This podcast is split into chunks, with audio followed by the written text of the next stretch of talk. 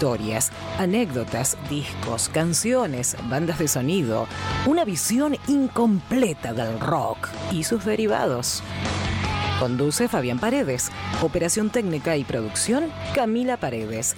Aquí comienza Otro Día Perfecto por Megafón.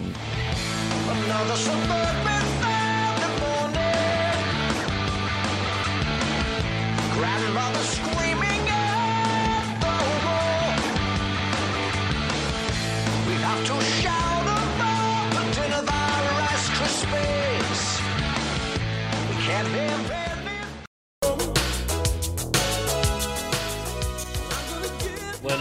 estamos aquí en otro día perfecto, programa número 83. ¿Ah, sí? Entre 83 y 84.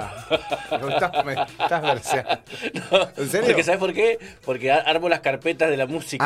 Ah, claro, Entonces, claro. en base a eso, viste, carpeta número 83, 84. Mirá vos, Eh, che. eh, digamos, ha habido repeticiones, ¿no? Como lo hay en la tele. Incluidas las repeticiones están sí, en esos tenemos 83? nuestro, Sí, tenemos nuestro Simpson, ¿viste? Tipo, que claro. lo ponemos cuando. Claro. Viste que los Simpsons salían a la cancha cuando se formaba, no Sí. sé, Susana Jiménez, Mirta jugaban Legrand, mejor. Y jugaban mejor.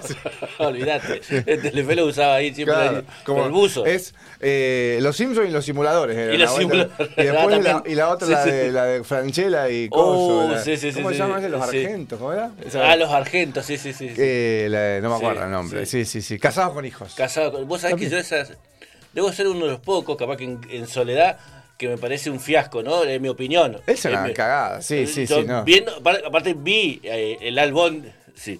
Eh, vi, perdón, El me- original. El original, eh, Al Bondi, ¿viste? Que también es, es, es muy. Es, es difícil de ver la original. No, hoy, es muy hoy sí, hoy, sí, hoy sería recontra cancelable, ¿no? Sí, sí, sí. Creo No, que lo cancelarían hasta los norteamericanos, pero, Pero bueno. en su momento lo hacían, sí. o sea, me parece que había como Sí. una crítica a, a- Eh, era- social. a- el- Sí, sí, sí. Claro, incluía, era, estaba basado en una crítica Sí. social a la familia como pedorra. digamos claro como lo hace viste que después él pasó digamos ya de grande hizo Modern Family que también Claro. es una crítica social a la familia familia, moderna. americana- moderna americana Sí, pero digamos, el casado con hijos de, Ted Bundy, Ted Bundy Sí, se llamaba, sí, Bundy, el sí, eh, con Ed O'Neill, gran actor. sí, sí, sí. Eh, era también una... eh, para mí era muy parecido a lo que son los Simpsons, ¿no? Porque Claro. también, si lo, te pones a pensar, Homero es un cabeza hueca, ¿no? Sí, sí, sí, es súper este, despreciable también en algunas actitudes.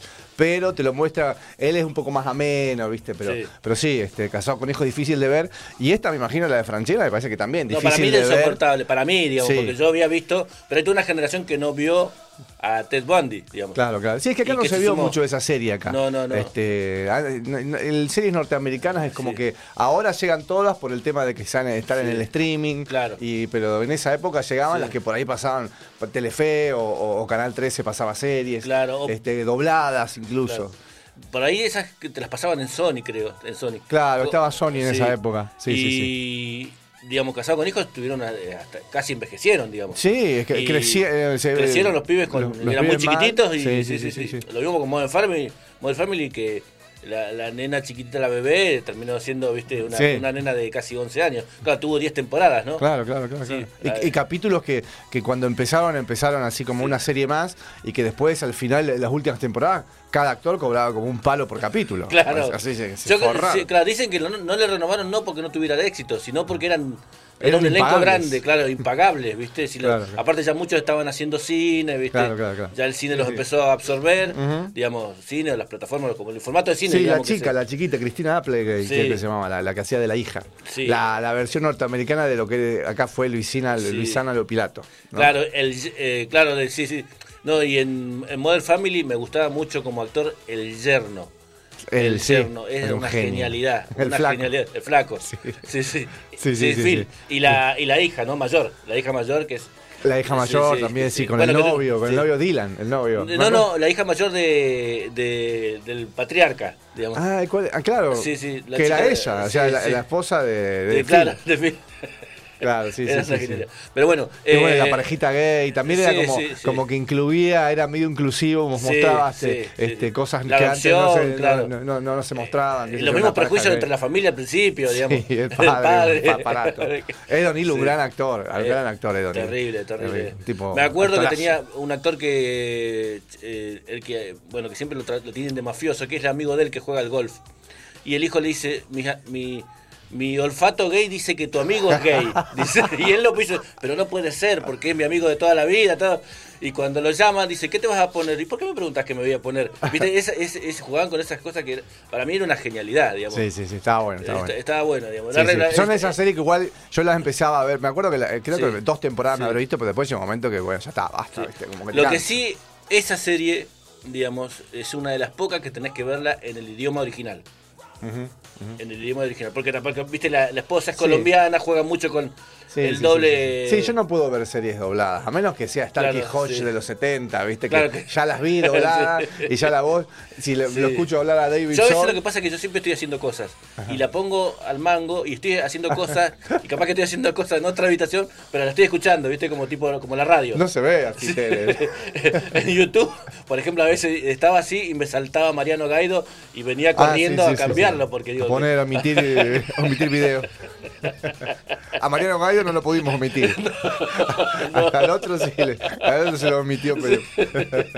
Pero bueno, sí, serie, sí. Bueno, Seinfeld es otra serie que tampoco se puede ver en No, un idioma. Este, porque. Aparte, el, el- el- humor norteamericano, que es- las series norteamericanas eh, para mí son muy buenas, las series de humor. Los guionistas. Y sí, muy buenos guiones en general. Sí. Este, obviamente habrá eh, eh, eh, en la gran cantidad hay bueno y malo, pero, Sí. pero las buenas series este, son para ver el idioma original y porque basan mucho de su humor en, en- en- en- en lo que dicen, ¿no? Y en cómo lo dicen. Aparte Sí. que son grandes actores, ¿viste? Un actor vos le sacás la voz y le pones eh, una voz distinta y le estás sacando un montón, ¿viste? Claro. Ah, para para disfrutarlo. Yo como actor capaz que, que lo que disfruto mucho ver las actuaciones, la Claro, forma en que actúan. Entonces, este, sale eh, verlo doblado, ver que la boca dice una cosa y, y- y- y el sonido es otro, eh, ya, ya me sacan me sacan las películas, no las puedo ver dobladas, ¿viste? Incluso me pasa con películas españolas, las películas españolas, el otro día estaba viendo una con, Banderas y, bueno, yo lo conocía Banderas eh, actuando en inglés, digamos, ¿no? No, yo lo conocí en, en Átame. Claro, de no, yo no. Almodóvar. Yo a Almodóvar le caí mucho. Una, Que no una es- digamos, Almodóvar. lo conocí actuando, pero ni me imaginaba que era Antonio Banderas, ¿no? Claro. Era un actor más que estaba ahí en la- una película de Almodóvar. Sí, Ni siquiera sí. sabía quién era Almodóvar, pero sí la película me impactó en su momento. Estamos hablando de una película que de finales del 80, Claro, principios no. del 90. Sí, sí, sí. La última gran peli de Almodóvar de esa época, y que después de ahí, este, después de esa película, Banderas pegó el salto a Hollywood. Él había hecho otras, otra con él, creo, no sé si Mujeres al borde de un ataque de nervios, Sí. estaba él también. Eh, Almodóvar fue tentado muchas veces por Hollywood para pero Me imagino, ¿no? Pero Almodóvar quería eh, hacer las películas en el idioma original, digamos, en su idioma. Vale. Digamos, la primera película que hace en inglés es un corto, ¿Ah, sí? que lo hace en pandemia. Eh, hay que ver eh, que lo hace con una actriz inglesa, bueno, ahora no me acuerdo el nombre. Ujú. Esa actriz que tiene una fisonomía, viste, media extraña, es alta, blanca. Tilda Swinton. Tilda Swinton. Que hizo, buena hizo, sí, eh, Sí, La sí. voz humana. Sí, sí. La tengo, sí. la- no, no la vi. Sí, la vi en la, la, ante, la anteúltima, la última de Sin es una obra de teatro, es una, Sí. es una obra, un, unipersonal. Es de. Jean Genet, ¿cómo Me es? gusta mucho la- el- lo, lo que, lo que esconde y lo que sugiere su, su forma de, de actuar, ¿viste? Porque no Tilda Swinton es Sí, una genia. una genia, Sí, sí, una genia, ¿viste? Y bueno, eh, bueno, con ella fue la primera película que hizo en, en- en inglés, digamos, Claro, que dirigió claro. Almodóvar. Pero era un corto, digamos, que creo que lo hicieron en pandemia. Sí, sí, sí, es un corto, porque aparte es una es una obrita corta que, que ponele, si vos la querés hacer, para porque es una obra de teatro. Sí. Si la querés hacer, es una obra que te dura por ahí media hora. Sí, o sea, no, es, claro. no da para una obra de... de- Bueno, eh, hablarse de obras teatro, de, obras de teatro disfrazadas en películas, eh, que la vi el otro, el otro día, es El sastre de la mafia. Ah, ¿cuál es esa? ¿La, la con Ralph Fiennes? Eh, El no, no, el sastre- no. el sastre Me- de la mafia. conf- me confundo. Está en HBO, en la plataforma HBO. Y es una... Es una... Sí, es una película, pero está. Vos la ves y lo charlábamos con un, con un compañero de laburo y es una obra de teatro, ¿viste? Porque casi no hay exteriores. Claro. Y todo es mucho diálogo, ¿viste? Sí, sí, sí, sí. y, sí. y es muy interesante el, el- el- el personaje. Es un sastre inglés que está eh, eh, radicado en Chicago, bueno, está el- bueno, y ahí. Y él le hace los trajes a la mafia, ¿viste? Tiene una parte que va a la mafia y deja unos sobres, digamos. Tiene como un- una especie de buzón que va todo, le le dejan esta, le dejan esta y vienen otro y lo retiran. Cosas así, ¿viste? ¿En Netflix está esa? En, en- no, en, ¿cómo se llama? En HBO Max. HBO. Pero debe estar en Cuevana o en, en Peris Plus, búscala ahí que es gratis. digamos. Justo el otro día escuché una, una entrevista. Mira, yo cuando, me- Sí. cuando mi- mis nenas se ponen a ver dibujitos, yo me pongo a dibujar y pongo cualquier cosa Sí. como para despejar. Y Sí. un- una entrevista justamente al, al actor, a Ed O'Neill, el actor de, de Casados con Hijos y de Familia Moderna. Y contaban que él, él eh, se crió en, no sé si en Nueva York o dónde es que está la, la- eh, hay un barrio irlandés, porque él es irlandés, Sí. que es recontra heavy, eh, la cocina del diablo, eh, de Hell's Sí. Kitchen, algo se llama el, lugar. Y él creció entre mafiosos. Claro. Y, claro, y- porque las mafias, que eso también te lo dice la película. Digamos, Hollywood siempre se dedicó como que la mafia era la mafia italiana, pero no. No, Estaba la mafia tipo. irlandesa, incluso los negros tenían Sí, su mafia. bueno, sí, los gángsters, Los gángster. gángsters, viste, no, no era solamente de, de- de una colectividad específica. Después está, bueno, se- está la mafia rusa, que es muy estigmatizable, ¿no? Para Sí, Hollywood. Y le encanta, digamos, hacerlo. Y la mafia china, viste, y así, digamos. Sí, sí, sí. No, y contaba cada cosa este pibe que de él contaban cosas. Es verdad que te pasó esto, esto, esto. Y el chabón de agarrarse a trompadas, de encarar chabones con un arma en la cara, ¿viste? Cosas así. Sí. Él, siendo ya actor. Tiene Claro, un actor claro, que iba, sí. era- era- él iba a un bar donde iba, donde iba de siempre y él ya siendo conocido iba al bar y se metía en problemas porque en el bar había bardo todo el tiempo. Sí. Este, y, y el chabón se metía como para separar, qué sé yo, y el tipo que es muy buen tipo, muy solidario, un tipo que por ahí vas por la calle y te ve tirado en el piso y te tira mil dólares, por Sí, ejemplo. Cuando- sí. El chabón decía eso, yo estoy agraciado porque estoy ganando bocha de Claro, plata, ¿por qué sí, no voy a ayudar? ¿no? Y, y muy interesante la vida de Ed, O'Neill. Un tipo que vos lo ves grandote, ¿viste? Un tipo grandote y se la recontrabanca, parece. Sí. Así que bueno, un saludo para Ed O'Neill, lo queremos acá. ¿Cómo ¿Por qué está Paredes? Bien, bien. ¿Por qué estamos escuchando esta cortina? Que me encanta, ¿eh? El otro día estaba escuchando Billy Sí, Ocean, estaba sí. escuchando Love Song, el, el tema, el disco del 86 creo que es. Sí. Y que me, me encanta la voz de, de. Billy, Billy Ocean. Tiene una voz muy llamativa, muy, muy que te, no sé, me pone cómodo. Me, me, me- da para escuchar todo el tiempo. Cualquier cosa que cante. Canta, bueno, baladas. Y este tema, bueno. Reggae, de todo sí, sí, sí, Es un tipo, es de Trinidad Tobago, este, británico, ¿no? Este, Sí. y, y es el día de hoy que sigue cantando. este, pero estaba escuchando este tema. Eh, cuando la marcha se pone dura, los duros se ponen en marcha. que es de una película justamente Sí. también. O sea, salió en una película, no sé si es de una película o lo incluyeron en, en La Joya del Nilo, la segunda parte Sí. de, de- de la peli esta, me sale en inglés, Romancing the Que trabaja Michael Lula. Claro, Michael Douglas, Kathleen Turner, Danny DeVito. sí. Mala, película mala. La, eh, la primera más o menos zafa, es de Robert Sí. Zemeckis la primera. La segunda no sé de quién es, pero, Mm. pero está como para ver. Ese tipo de películas que se hacían antes de aventuras. Sí. Eh, fue como una respuesta a Indiana Jones. Indiana Jones como que volvió, volvió en su momento en los 80 a abrir el camino para todas las películas de aventuras, que se hicieron mucho en los 40, en los 50. Había mucha Mm. Película de pirata, mucha película de, de- de los romanos, de gladiadores. ¿no? Que después se dejaron de hacer, ¿no? Este, Claro. este, pero antes se hacían mucho, no sabés por qué, ¿no?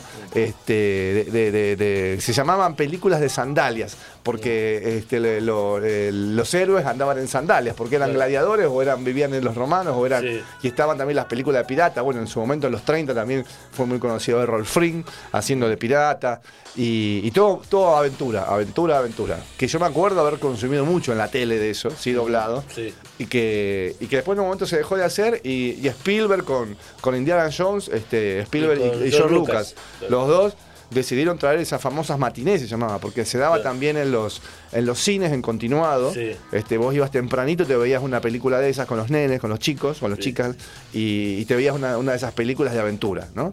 Que me- a mí me llevan a un lugar muy de niño, ¿no? Claro. Entonces, incluso a Indiana Jones, que la vi más grande, me lleva a un lugar de niño, ¿no? De ver el tipo corriendo, que lo persiguen, este, metiéndose en grandes peligros.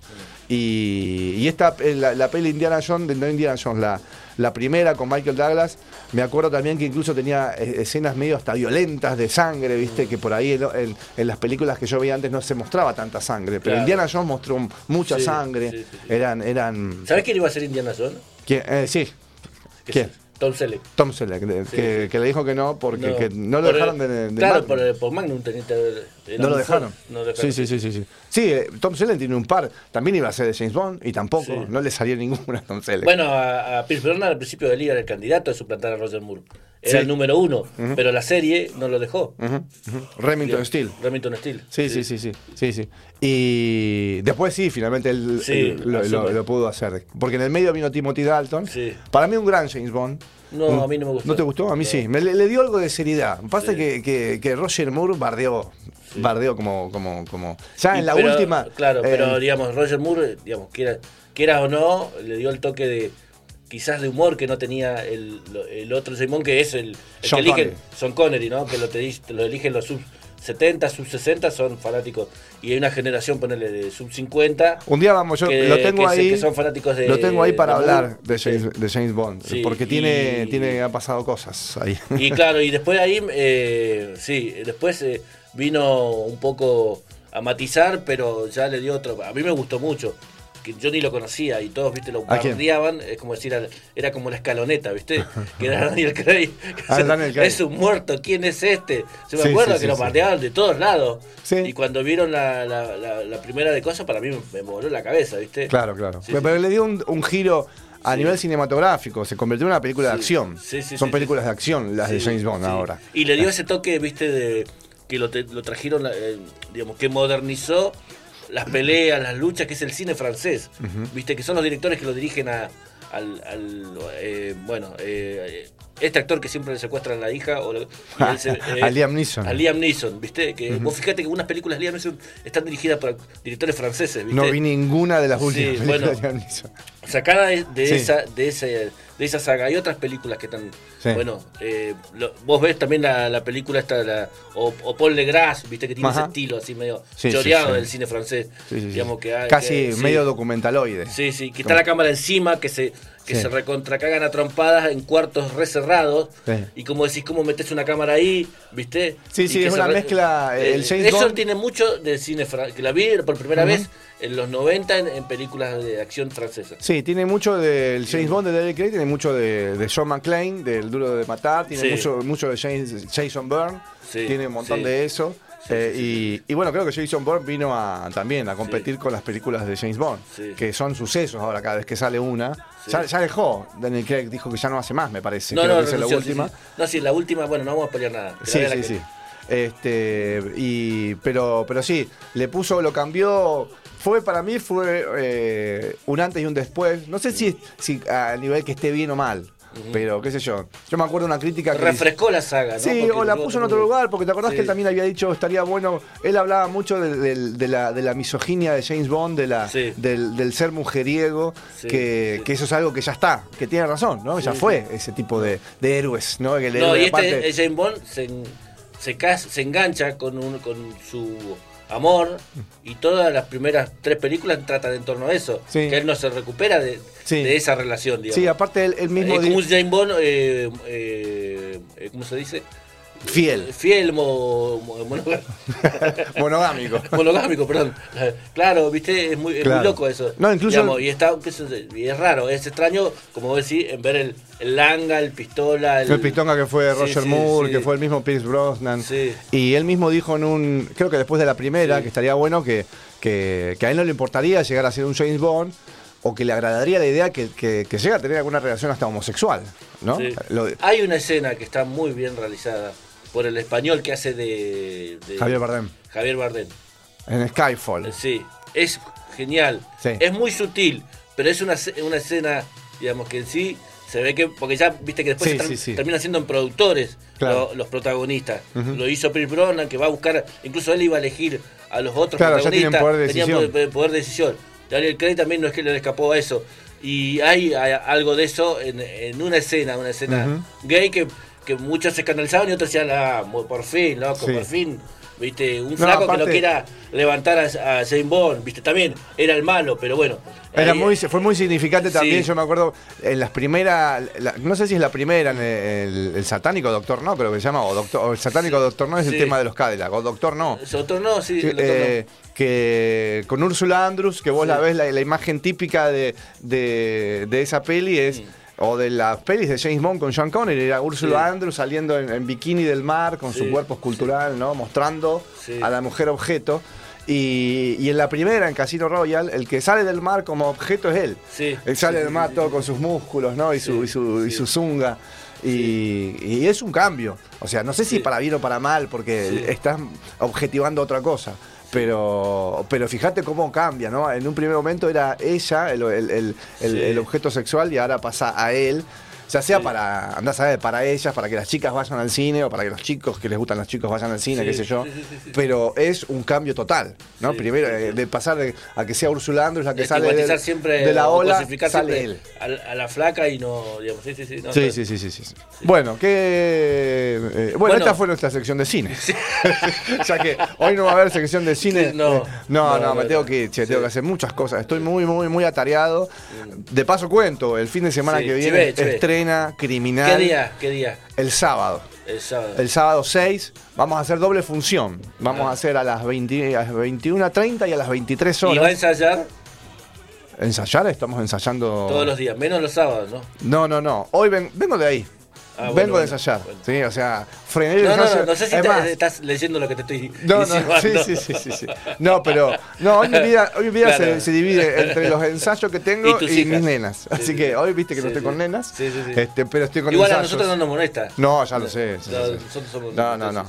Este, espero que no les moleste. Nosotros, ¿no? digamos, como somos, como si fuésemos una empresa, ¿no? Claro. Pero vos sos parte del gozo del confundador. Es, es que tenemos que poner la guardería acá en, en, en- en Megafon, una guardería, ya tenemos un gatito, una gatita. Sí, así sí. que, que, que no, está bueno. Chiveo entonces, el fin de Dale. semana que viene estrena Criminal, la tenés que ver. Paredes, Sí. la tenés que ver en esta temporada, no me esperes un año para verla. ¿eh? De cuando me dijiste que era la más, última, No es muy y larga, no es muy larga, así que no da para que te duermas. Claro. Voy a, voy a, voy a instruir a alguna, algún chico de la sala para que se sienta Sí. tras tuyo y cuando te vea cabecear te haga ping ahí en la nuquita. Vos sabés que me pasa que eh, mi día arranca a las Vos no, 5 no de la podés mañana. verla mientras hace otras cosas como Claro, las no. series. No, no. Mi día arranca a las 5 de la mañana. Sí, sí, sí, Bueno, sí, sí. eh, eh, hay algo que yo detesto es que el conductor hable de, de- de sí mismo. que pasa es un fenómeno, no de acá, sino a nivel. Y arranca muy temprano y, y a veces y no hay tiempo de siesta porque salgo de un laburo, me meto al otro, voy, voy a veces voy al gimnasio. eso. Ah, muy bien. Que es una tragedia, digamos, También el cansancio. porque suma el cansancio. Claro. Y llegás a la obra Llegás y se apagan las luces, Sí. quietud, ¿viste? Entonces. No, no te va a dejar dormir Sí, sí, esta no, obra. buenísimo. Esta obra es buenísima, está al palo todo el tiempo. Mm. Eh, es una comedia, una comedia medio negra. Este. Está muy buena, está muy buena. Y vamos a estrenar el. Vamos a hacer una temporada de cuatro meses porque le tenemos mucha fe. Mm. Mucha fe, un elenco a pleno. Estoy yo, está Carlos Sancho, está Juan Fontana, eh, está Pablo Cosa. Y dirigidos por Pablo Todero, vestuario de Yasmín Mer. Mm. Este, así que, que. Y con una escenografía, tenés que verla por lo menos para ver la escenografía.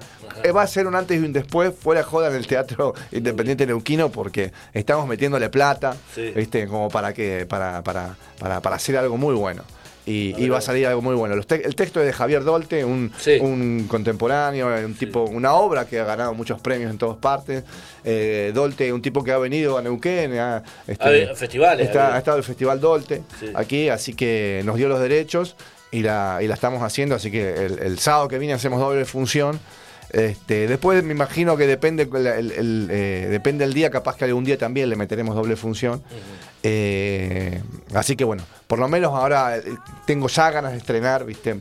Así ya también me saco encima los ensayos, ¿viste? Porque uno estrena y ya está, no ensaya más. Claro. Este, así que bueno, el sábado que viene el Teatro Ámbito Histrión, che, criminal. Criminal, bueno. Así es. Así que después de acá, cuando vaya el- los sábados, me voy para allá. a- Claro, sí, sí, sí, me imagino. Sí. Bueno, eh, bueno hablá, vos habla- en, en las redes sociales dijiste, pusiste algo de Billy Ocean, ¿no? Sí. Entonces, bueno, eh, yo le digo, bueno, tenés que, tenés que llevarlo al programa, digamos. Sí, me trajo una versión extendida de, Sí, sí, de- de esta, de Billy. Ocean también. Bueno, y, y yo encontré algo de ahí en, en el canal de YouTube que es un concierto en Londres. Ajá. Así que traje una ¿De qué versión. año te acordás? Y mira, yo no dice el año porque entré ahí al- Pero es reciente, ya está viejito, No, está con está barba. joven, está joven ah. y está entero. Igual y está, con la, entero, está ¿eh? con la banda, ¿eh? Está con la banda porque es una banda. Una Porque delicia lo- sí, Billy Porque la, aparte los, los temas están musicalmente están recreados. Ujú. eh, Tipo a- orquesta. eh, no, no tipo orquesta, sino como están en, en los discos. Ajá. Digamos, y la voz de él intacta, ¿no? Buenísimo. Así que esto debe ser del ochenta y pico, Ah. 90. Eh, es- hay tan- todo un concierto de él que el- están por los tracks, ¿no? Separados. ¿En YouTube lo Así que- encontraste? Sí, en, en London se llama. Ah, Yo traje el Overboy, una No, versión en vivo, porque no hay muchos, no hay discos editados de él en vivo. Ajá. Entonces traje el Overboy, digamos, para, para escuchar con la gente. Temazo. Me quedo acá con los auriculares escuchando. Dale, vamos.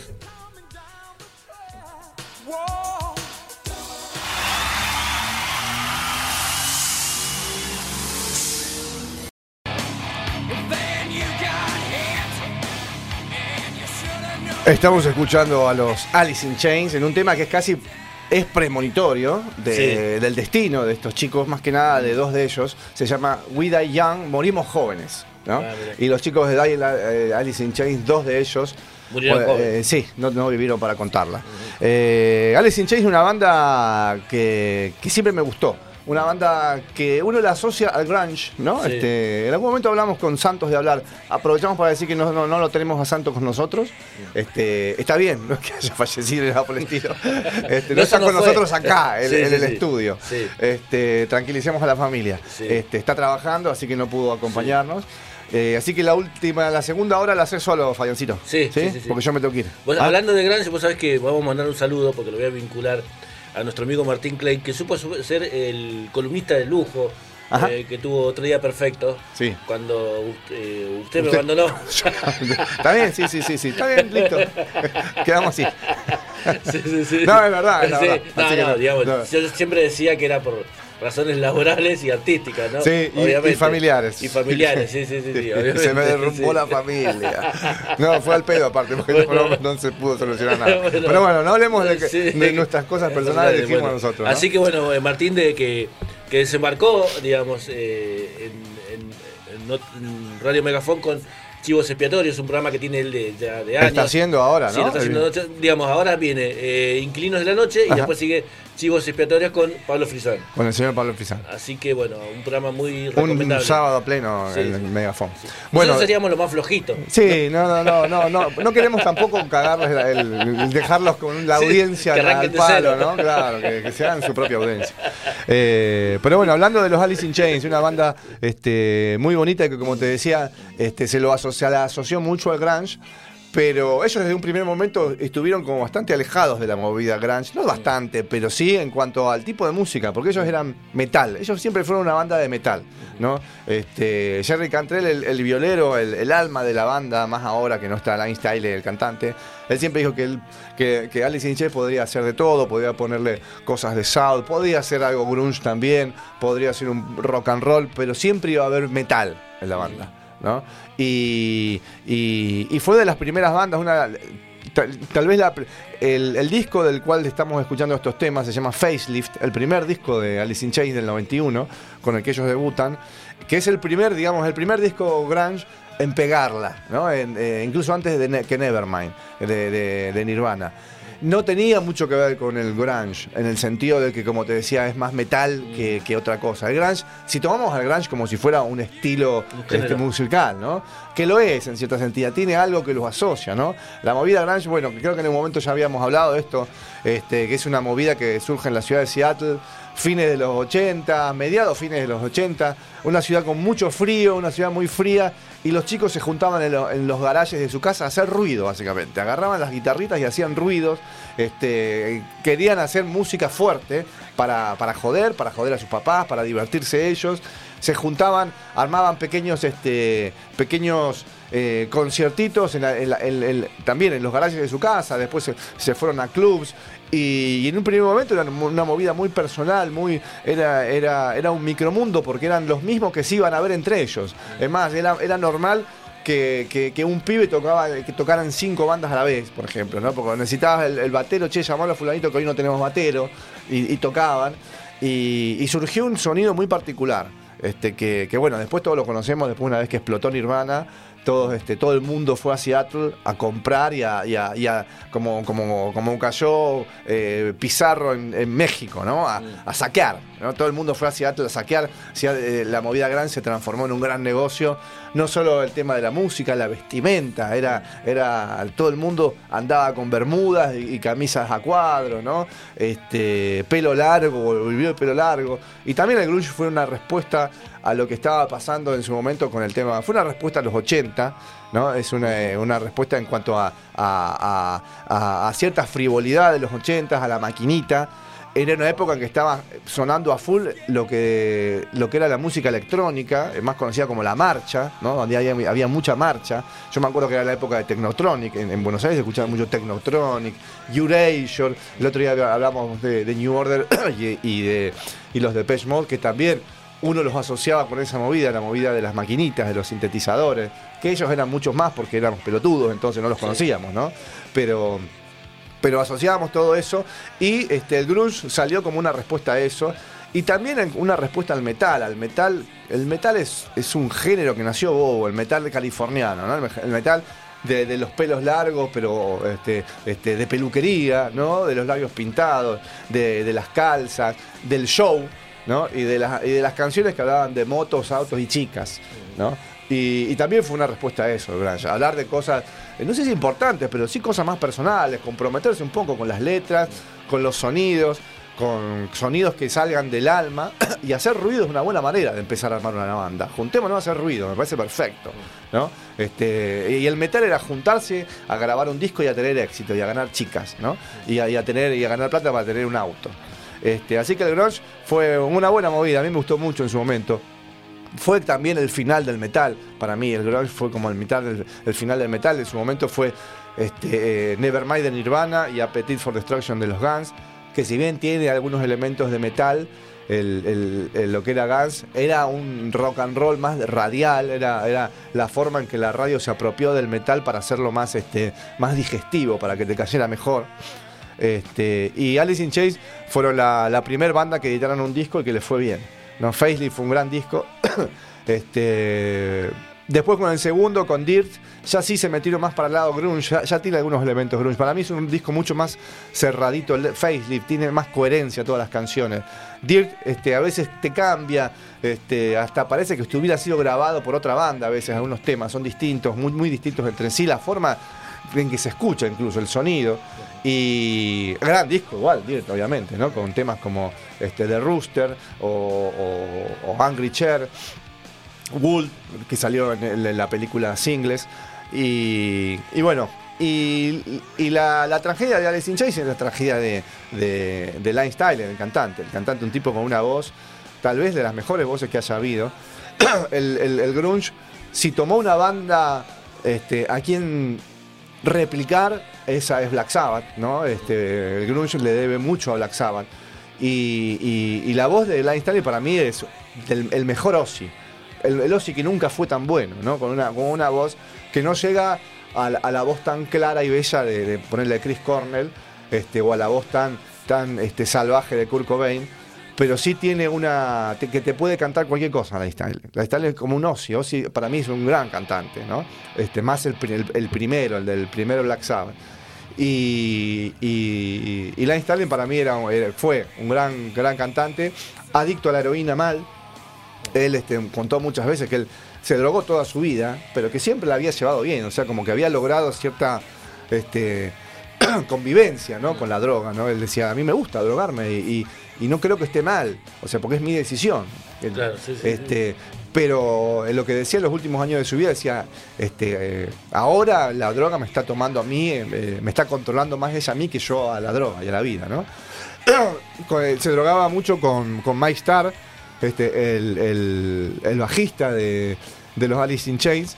Y, bueno, y un día se lo lleva, ¿no? Estaba ya de última, el tipo, un tipo de la que, que fue muy, muy cuidado a pesar de todo, ¿no? Un, tipo como que, por lo que he leído, ha tenido mucho amor alrededor. Siempre la mamá estaba con él todo el tiempo. Y no alcanzó. No, no alcanzó. Muchas, muchos sus compañeros, Fíjate, nosotros siempre hablamos de, de, los, de los rockeros forritos esos que cuando uno está mal lo echan a la mierda, ¿viste? Y traen a otro. Alice in jamás se separó por este. Jamás este Jerry Cantrell, que podría haberlo hecho tranquilamente, le podría haber dicho, chabón, cantás muy bien, pero sos un descontrol, tomátela. siempre lo bancaron. Alice in Chains fue una banda de amigos. Este, siempre estaban viendo a ver cuándo el chabón se ponía mejor. O sea, qué podían hacer para, para que se ponga mejor y, no alcanzó. Este, incluso él, participó de una banda que se llama Mad Season, que por ahí este, radialmente creo que hasta fue más conocida, un, par de temas de los Mad Season, este, por ahí este, eh, fueron muy, fue muy conocido y fue un proyecto de uno de los violeros de Pearl Jam, que fue un proyecto, él cantaba en esa banda, Lifestyle. Y Mark Marready, el violero de los Pearl Jam, dijo, yo quise hacer una banda de, todos, de, de gente que no curta, de músicos que no curtan drogas, e incluirlo a él para que él vea lo que es la vida sin las drogas en una banda sin drogas, ¿no? Este, mirá también, qué loco, ¿no? Los amigos, ¿no? Como se armaron una banda para, para que él, porque los de sus compañeros de Alice in Chains eran todos bardos, por ahí el más bardo era él, pero todos consumían, ¿no? este, y entonces este, eh, Mark Marrey armó esta banda con, con compañeros, de, creo que había uno de Soundgarden, también el, el batero de Soundgarden.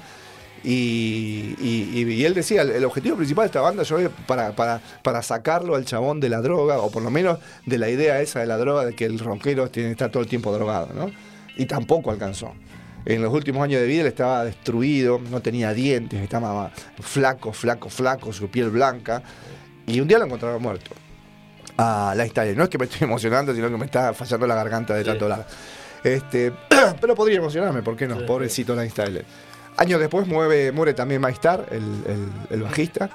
Así que Alice in Chains quedó diezmado. Ahí sí, este, lo, lo- los reemplazaron a los dos y Alice in Chains es una banda que hoy por hoy sigue. No he escuchado nada con el nuevo cantante, con William Duval. Pero bueno, vamos a, a cerrar este bloque y me despido, che. Me voy. Bueno, Me voy a hacer mis cosas. ¿eh? Este, te vas vemos- emocionado. me voy emocionado, me voy emocionado. No me ayudaste a hablar vos, chabón. No, no, yo te escucho como la, como la audiencia. Así que nos vamos, chicos, les dejo. ¿Qué elegiste para despedirnos? Primero, digamos que siempre nos olvidamos que estamos en Radio Megafon, Sí. www.radiomegafon.com.ar, estamos en el canal de YouTube, estamos en, en la app Sí. y en la computadora, obviamente. Este, nos vamos con Man in the Box, el, el tema que fue el hit de este disco, pero son todos buenos temas. Es para que escuchemos la voz de este pibe. Escuchen la voz de este pibe, un gran cantante. La instale, un tipo para, para escuchar y escuchar. Así que me voy y los dejo con Alice in Chains y Man in the Box. Nos vemos el sábado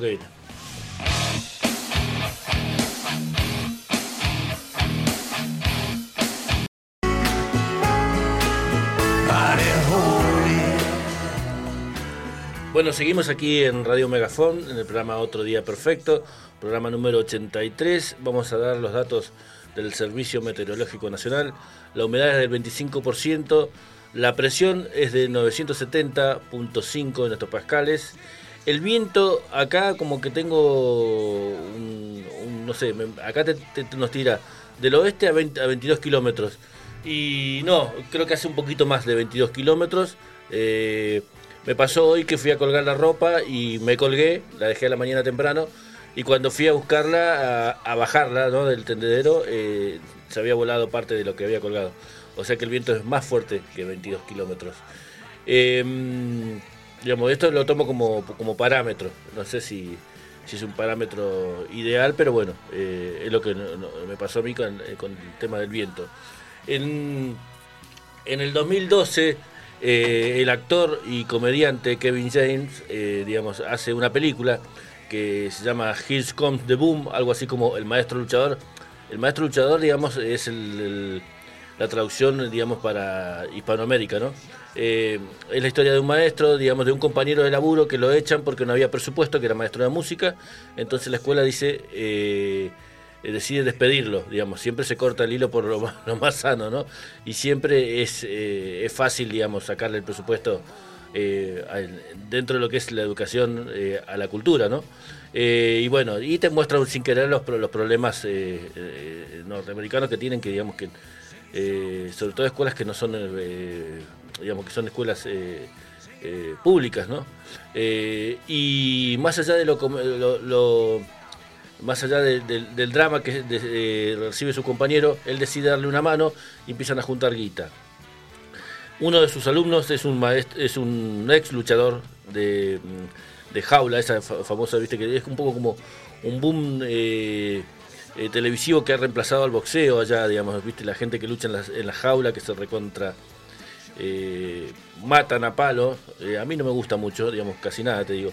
Pero bueno, eh, me parece que, eh, digamos, Here eh, Comes the Boom es, una, es como una especie de remake, digamos, o una, por no decir copia, de otra película que sí también eh, que trata del mismo tema, digamos, el tema de los luchadores, ¿no? De- de- dentro de esta jaula. No me acuerdo cómo se llama el, el- deporte en sí, el nombre técnico, ¿no?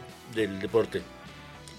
Y bueno, la- eh, te digo porque hay una película que son es la historia de dos hermanos que se entran en un torneo, eh, digamos, por, por- el título y se enfrentan en la final, digamos. Y la película esa, que es muy recomendable, tiene, eh, sí, MMA, me dice Cami, la, categoría o, el, deporte.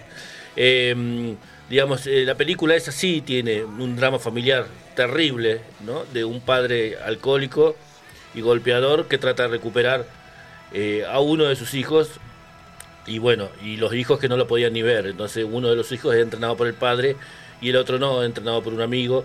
Y bueno, un poco el drama cuenta eso, que se ve en la final. es una película dramática más que de, lucha, de pelea. Y bueno, y acá como que, digamos, eh, a través de la, película de Kevin James, como que, como que tiene mucho que ver con eso, ¿no? porque también eran, digamos, peleaban no por pelear, sino por el hecho de, conseguir plata para tal cosa. Eh, y bueno, eh, acá también un poco también se, romantiza, ¿no? Eso de hacer eh, un, un, esfuerzo para un fin benéfico, siendo que el que tiene que poner la guita es el Estado, ¿no? Eh, si te vas a poner a ver bien, sobre todo con el tema de la educación. Y bueno, en la primera pelea que hace Kevin James, ¿no? Que para eso creo que tuvo que bajar de peso, bajó de peso, estuvo entrenando mucho tiempo, este actor, para, para hacer la, la película eh, el amigo, que era un poco que era el que estaba ahí en la, en la silla, en la banqueta, viste, que lo acompañaba en las peleas, que al principio eran peleas eh, clandestinas, medias clandestinas, que peleaban, viste, iban juntando guita con eso, generalmente las primeras perdían, ¿no? Lo mataban a palo, y tenía que buscar un tema de presentación, digamos, cuando entraba al cuadrilátero. Entonces el amigo elige el tema este que estamos escuchando, la, clase, la, la, semana pasada hablábamos de un disco, eh, Noches Cálidas de Agosto 3, ¿no? De que, es un disco en vivo emblemático de los años 70 que eh, Neil Diamond lo ha ido recreando a través de las décadas, ¿no? Y la, la, última presentación del Noche Cálida es del año 2012, se fue reeditado en el 2018. Hay un DVD, están las versiones en YouTube, lo recomiendo. El viejo está intacto cantando, ¿no? Eh, y bueno, eh, él pone un tema de Neil Diamond y él decía, pero ¿qué es esto? Un tema de la iglesia, dice, un tema bíblico y él esperaba que el amigo pusiera un tema de metal, pero iban a poner un tema de metal que ya estaba registrado por otro boxeador, o sea que sí o sí tuvo que cambiar el tema. Y le dije este tema de, de, Neil Diamond, que no era un tema, digamos, que te incentivaba, viste, para, una, para un cuadrilátero. Pero bueno, es un poco también, eh, son, son las cosas que tiene la película, ¿no? Los, retazos de, de, humor, de gags que van sumando. Y bueno, dentro de la película, digamos, hay una versión eh, que, ponen de este tema, eh, Holly Holly, ¿no? de Neil Diamond, un temazo ¿no? en vivo, eh, que está ampliada por, digamos, por, un, por un rapero, que está buenísima la versión, porque es una versión rockera, sin perder, digamos, el, digamos, el, el formato de, del, rap y, digamos, y sin perder el contenido, porque ponen las voces, los samplers de, de Neil Diamond ¿no? dentro de la, de la canción. Así que nosotros vamos a quedar con esta versión que se que solamente está en la película, muy, no la encontrás, la encontrás en YouTube, la podés encontrar, no está en Spotify, porque la buscas en Spotify y no está. Así que nos vamos a quedar con Neil Diamond, con eh, Fit MI Ultra, digamos, así sería un poco la, el nombre del rapero, con este esta versión remix de Holly Holly.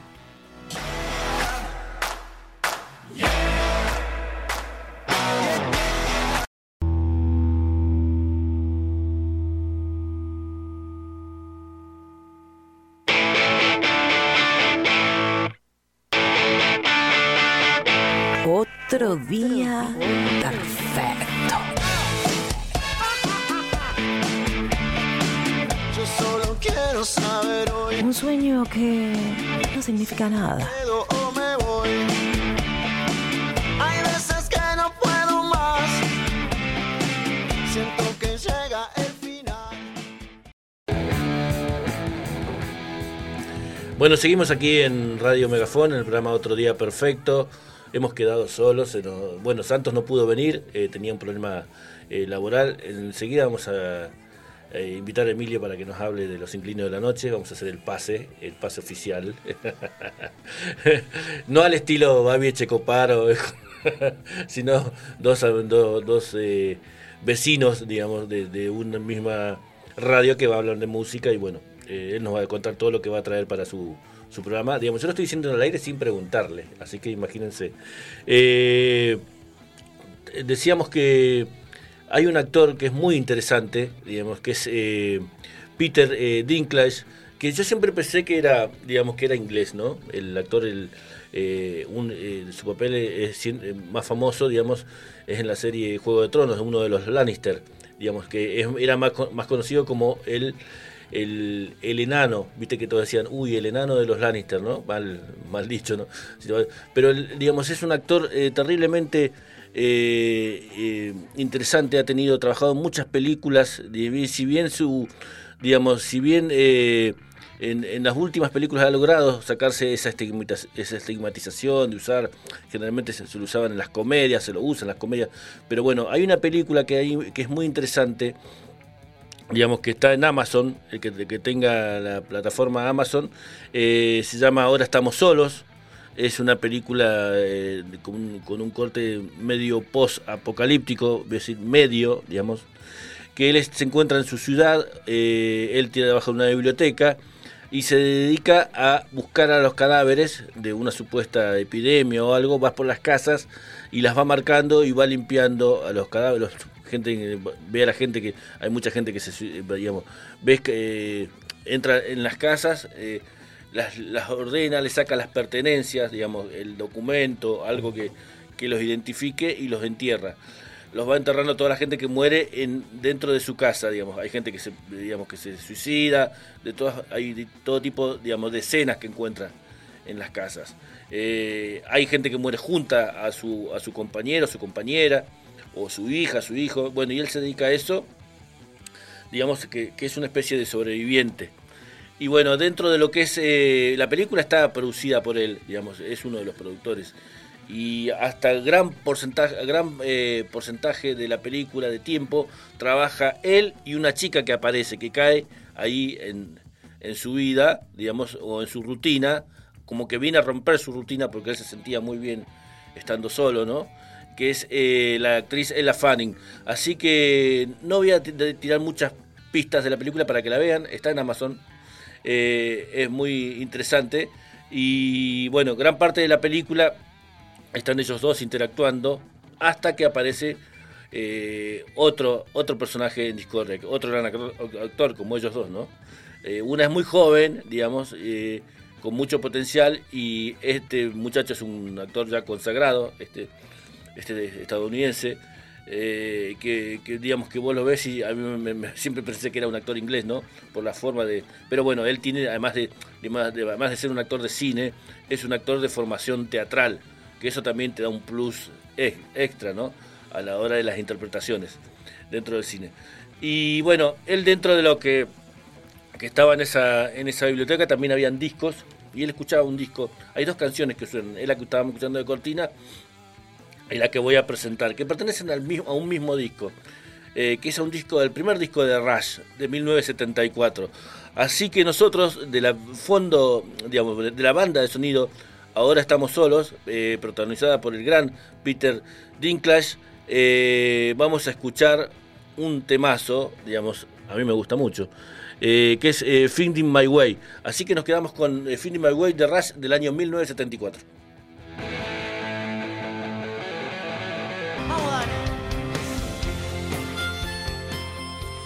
Bueno, seguimos aquí en otro día perfecto en Radio Megafón. Vamos a actualizar los datos del tiempo. Espérenme un segundito, por favor. Ahí estamos actualizando la página del Servicio Meteorológico Nacional. Sigue el viento, obviamente. Bueno, la humedad es del, ven- del 32%. eh, La temperatura es 22 grados con 8 décimas. Una, una temperatura linda. La presión en estos pascales es de 972 el viento del oeste, bueno, ha subido a 37 kilómetros y la visibilidad de 15 eh, kilómetros. Estamos escuchando eh, un disco, digamos, en vivo, trajimos algo del rock nacional, eh, algo relacionado con un referente de, de- los 70 y 70s y 80s. Pero bueno, es un disco grabado en el 2016, concierto mágico en vivo. El concierto mágico en vivo tenía varios, tiene, el disco tiene varios invitados, ¿no? Está León Gieco, está Charlie, está, eh, digamos, eh, bueno, está el mismo eh, Raúl Porcheto, ¿no? Que es el, el- que lo hace. Eh, y bueno, nosotros en la primera parte vamos a, presentar una versión en vivo del año 2016 Eh, está en YouTube también para los que lo quieran y también está en Spotify. Concierto mágico en vivo del 2016. Y bueno, en la primera parte vamos a presentar, eh, estamos escuchando Noche y Día. Eh, Noche y Día es un clásico de los 80, eh, una balada o un medio ritmo que sonó mucho en las radios, en un disco que, que- que le fue muy bien en ese momento cuando salió. Y que además traía otro, otro gran hit, digamos que sonaba mucho en las radios, sonaba mucho en los boliches, que es ni más ni menos que Bailando en las Veredas. Así que nos vamos a quedar con esta versión del 2016, digamos, en vivo, eh, de Bailando en las Veredas de Raúl Porcheto, de este disco Concierto Mágico en Vivo del año 2016.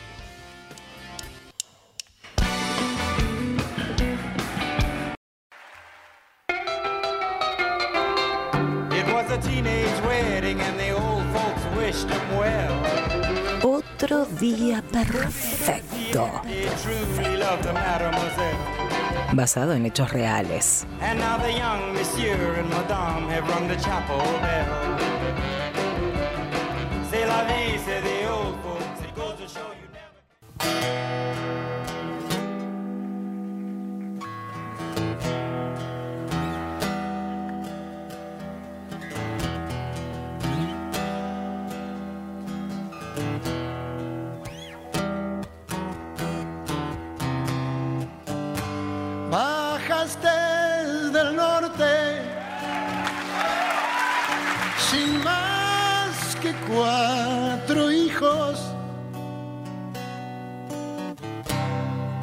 Cielo en los ojos y una mujer que te aprendió Bueno, seguimos un poco disfrutando de este concierto mágico en vivo del año 2016 del señor Raúl Porcheto. Y bueno, en- nosotros estamos escuchando la canción Bajaste del Norte. Yo me acuerdo que yo la escuché por León, ¿no? Pertenece al disco Pensar en Nada del año 81. Y siempre pensé que era una, por el estilo de, letra, de composición, pensé que era de León. Y no, era una canción de Raúl Porcheto que él escribió para, para su amigo León. Incluso cuando se graba, se graba con el bandoneón de Dino Silusi, digamos, en, estamos hablando del año 81. Y bueno, acá él la recrea, lo invita a León, porque bueno, es, su canción emblema, ¿no? Que fue compuesta por él, por Raúl Porcheto, pero bueno, eh, León se la adueñó, ¿no? Cada uno, cada quien que escucha esta eh, Bajaste del Norte, eh, automáticamente lo, lo, referencia con, con León que, más que con Porcheto.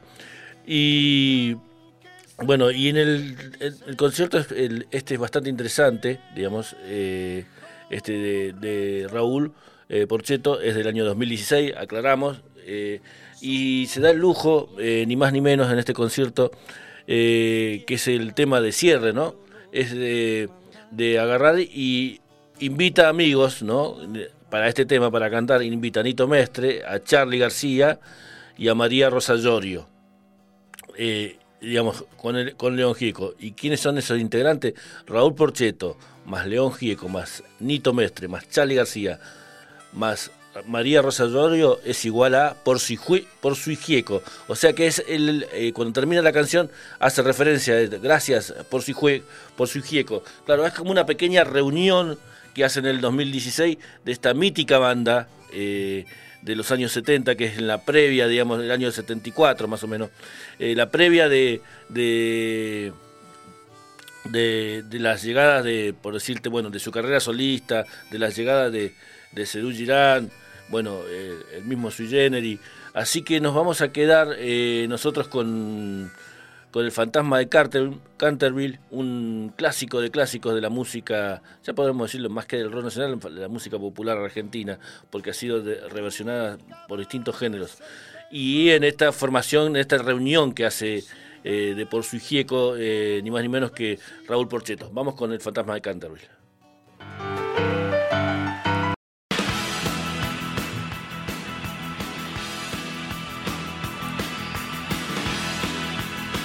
Bueno, seguimos aquí en otro día perfecto y ya en el final, despidiéndonos. Y nos vamos a ir con una gran cantante, eh, actriz, eh, música eh, estadounidense, británica, estadounidense o estadounidense británica. digamos que tuvo la particularidad de ser la primera mujer, digamos, bajista en transformarse en una estrella de rock, ¿no? Eh, eh, con, mucha repercusión. Estamos hablando ni más ni menos que la Susi 4, Susi 4. Yo le pongo el artículo, ¿no? Susi 4, gran eh, cantautora del rock eh, internacional. Y bueno, elegí una canción del año 76, una canción viejita, ¿no? Eh, que del disco Agro, Agrofobia de ese mismo año. Y la canción vendría a ser como, en inglés sería eh, Tears eh, Me Apart, algo así como destrozarme, destrozarme, pero iba a decir destrozarme, destrozarme. Eh, así que nos vamos a despedir, digamos, con la Susi 4. Y bueno, desde ya muchas gracias por eh, haber estado ahí en el, dial. No se vayan, ya viene eh, Emilio con Inquilinos de la Noche, un gran programa de tango con muchas historias. Y después, digamos, sin mediar, viene Chivos Expiatorios con, con, el, con Martín Klein, con Pablo Frisán. O sea que toda la transmisión, digamos, de, de Radio Megafón está eh, altamente... Eh, eh, digamos, escuchable, digamos. Nosotros seríamos la parte más flojita del sábado. Gracias Cami Paredes ahí no, en los controles. Bueno, estuve con mi amigo Ariel Ascurra, hoy no pudo venir Santos, así que la semana que viene ya viene, digamos, para hablarnos de música. Y nos vamos con la Susi 4 con Destrozarme.